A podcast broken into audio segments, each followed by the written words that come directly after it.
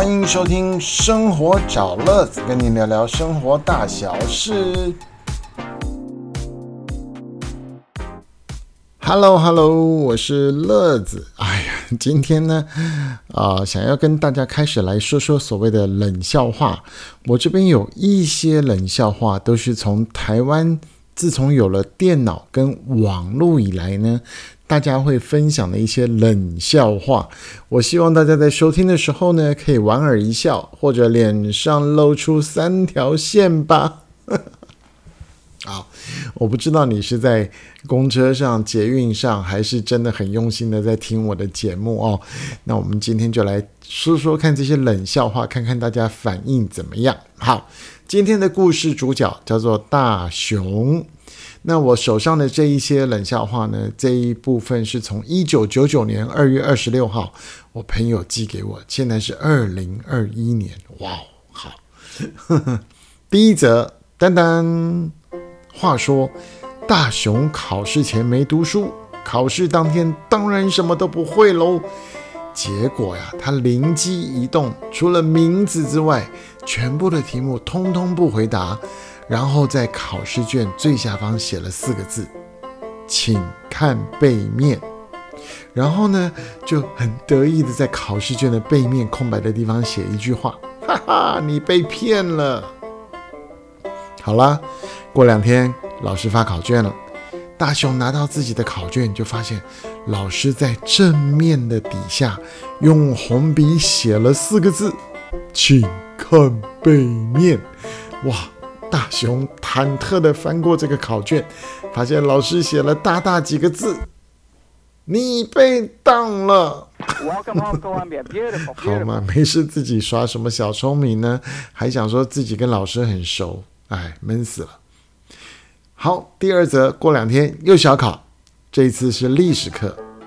历史课大家知道，中国几个皇帝啊都很有名，最早的啊三皇五帝，对不对？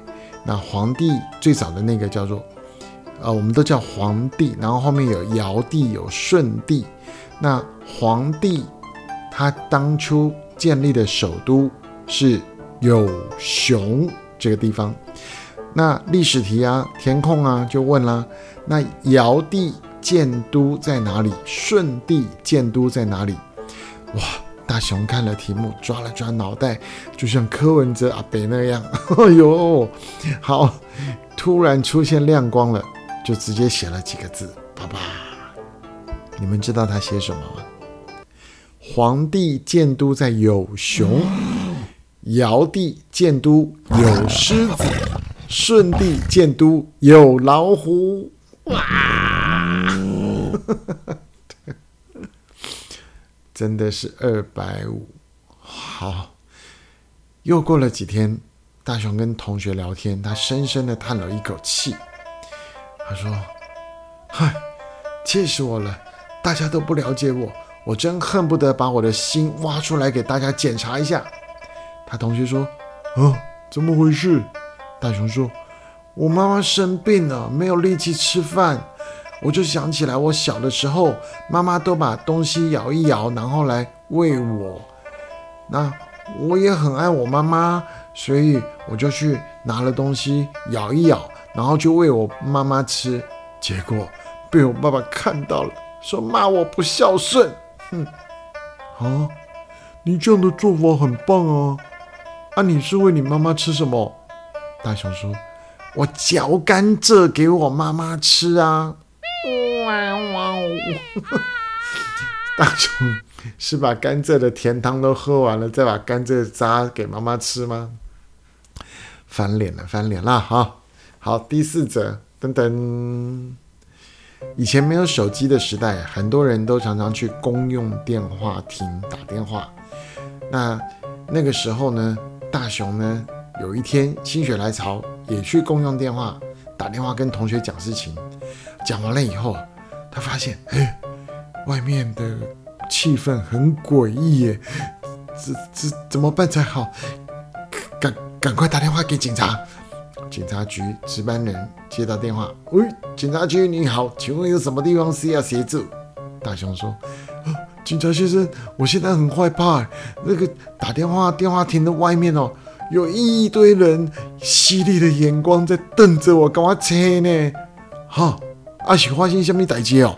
嗯嗯，我不知道啊。啊，那你你这个事情你觉得发生有多久了？大雄说，哼，大概有三四个小时了吧。听懂吗？